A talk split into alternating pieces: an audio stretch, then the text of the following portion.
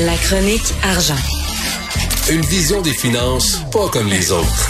Alors, Sylvain Larocque, on va parler, euh, ben, tu remplaces bien sûr euh, Yves Daou qui est en vacances bien méritées euh, cette semaine. Donc, Sylvain, une famille qui devient autosuffisante puis qui dit bye-bye à Hydro-Québec. ben oui, ça fait rêver quand même, hein? Ben oui. Oui, c'est assez spectaculaire cette histoire-là. Bon, ils sont en Haut-Témiscamingue, donc dans une région euh, éloignée, il faut le dire. Euh, mais euh, eux, ils attendaient après Hydro pour venir les brancher, comme beaucoup, beaucoup de Québécois en ah ce moment. et donc, ils avaient, ils avaient, ils ont, en, mars 2022, ils ont fait la demande. Et là, Hydro leur a dit en septembre 2022, vous allez être branchés. Et là, arrive septembre, ils sont pas branchés, l'hiver s'en vient. Mois de novembre, toujours pas d'électricité. Fait que là, ils ont dit, faut qu'on fasse de quoi parce que si on attend un hydro, on va, on va mourir gelé ici. et là, et là, finalement, ils ont appelé quelqu'un, puis euh, ils se sont fait installer des, des immenses panneaux solaires. heureusement, au Témiscamingue, il y a de la place pour mettre ben oui. Et euh, 82 000 pour euh, s'équiper. Euh, et là, ils ont plus besoin d'hydro. Bye bye hydro. Et là, là, ils payent plus. C'est un investissement de 82 000 Tu payes ça d'une shot, puis après ça, tu n'as plus à payer l'hydroélectricité du tout. Plus de l'hydro. Non, c'est ça, exact. Mais bon, il faut dire, là, tu vas dire, c'est cher. Qui va payer 82 000 pour dire euh, adieu à Hydro? Euh, mais dans leur cas, c'est que ça coûtait 80 000 justement pour se brancher à Hydro parce qu'ils sont euh, très isolés et il fallait que Hydro bâtisse une ligne de presque un kilomètre, plus que 800 mètres de long euh, donc, c'est pour ça que ça coûtait 80 000. Hmm. Mais eux, ils étaient prêts à le payer, le 80 000. C'est juste que c'était tellement long avec Hydro que là, ils ont dit, on va s'arranger tout seul. Fait que ça montre un peu le, les problèmes que Hydro a en ce moment de, connecter les gens. Euh, la liste d'attente est, très longue. Et là, j'ai les chiffres ici. Euh, ce qui arrive, c'est que les branchements, ce qu'on appelle les branchements compliqués, sont beaucoup plus nombreux qu'avant. On a en 2022, il y avait 44 000 québécois qui attendaient euh, pour des branchements dits compliqués, euh, donc de, ce type-là où il faut euh, construire des lignes et tout. ça, c'est 12 à 18 mois d'attente. C'est énorme. Et les, branchements simples, il y en a juste 17 000. Ça, c'est ça, en général, ça se fait en moins d'un de, d'un mois.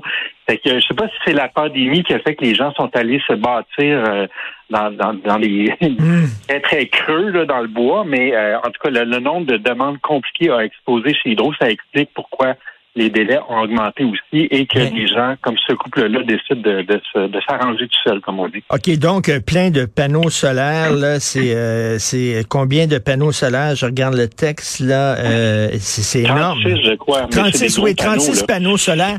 écoute, Sylvain, ici, mettons, je sais pas si c'est nuageux pendant quelques jours, puis tu vois pas le soleil, est-ce que les autres peuvent avoir l'hydroélectricité pareil? C'est comment ça fonctionne? Non, ben, c'est, non, non, ils s'en remettent à eux-mêmes, hein, donc si jamais ça, brise, ils sont pris. Euh, ça se peut qu'il y ait une panne euh, chez eux. Mais euh, évidemment, c'est connecté à des batteries, donc on stocke énergie, comme une ah, journée ben, comme hier où il faisait soleil, même au Témiscamingue. Là, tu stockes énergie, puis les journées où il fait moins beau, ben là, tu, dépenses à partir de ta batterie. Je ne sais pas combien de temps tu peux tu peux survivre comme ça, s'il fait noir, s'il fait pas beau pendant plusieurs jours. on me dit aussi la question de la neige, évidemment mais semble-t-il que c'est conçu pour que la neige s'écoule facilement et qu'il n'y ait pas d'accumulation. Mais c'est clair que tu, faut que tu gères ça toi-même. Il faut que ben tu, euh, ça, ça c'est des gens qui ont construit leur propre maison eux-mêmes. C'est des gens débrouillards. sais, eux, ça les dérange pas de prendre ce risque-là, mais c'est pas pour tout le monde. sais, moi, d'avoir des panneaux, d'aller avoir à déneiger ça ou entretenir ça, il y a quelque chose qui peut briser là-dessus, là, t'attendant pour une semaine pas d'électricité. Oui, tu as, raison, tu as raison, j'ai pas pensé à ça, mais les tempêtes de neige, plein de neige chez panneaux, faut que non, non, c'est pas à la portée du premier venu. Euh, pénurie de main d'œuvre, on en parle beaucoup. Il y a une entreprise qui a décidé eux autres d'aller recruter au Brésil. oui. Ben, avant, on parlait du Mexique, on parlait de d'Haïti, euh, mais là, on va de plus en plus loin. On dirait pour aller chercher du travail, on parlait de la France, de l'Algérie. Euh, là, il y en a qui vont au Brésil. Et c'est un peu étonnant parce que tu dis, euh, il qu'ils devraient en avoir plus proche, mais euh, semble-t-il que les, les, Brésiliens sont, il y en a beaucoup qui veulent venir ici. Euh, c'est relativement facile pour eux d'apprendre le français. Euh, c'est une langue latine, le, le, le, portugais.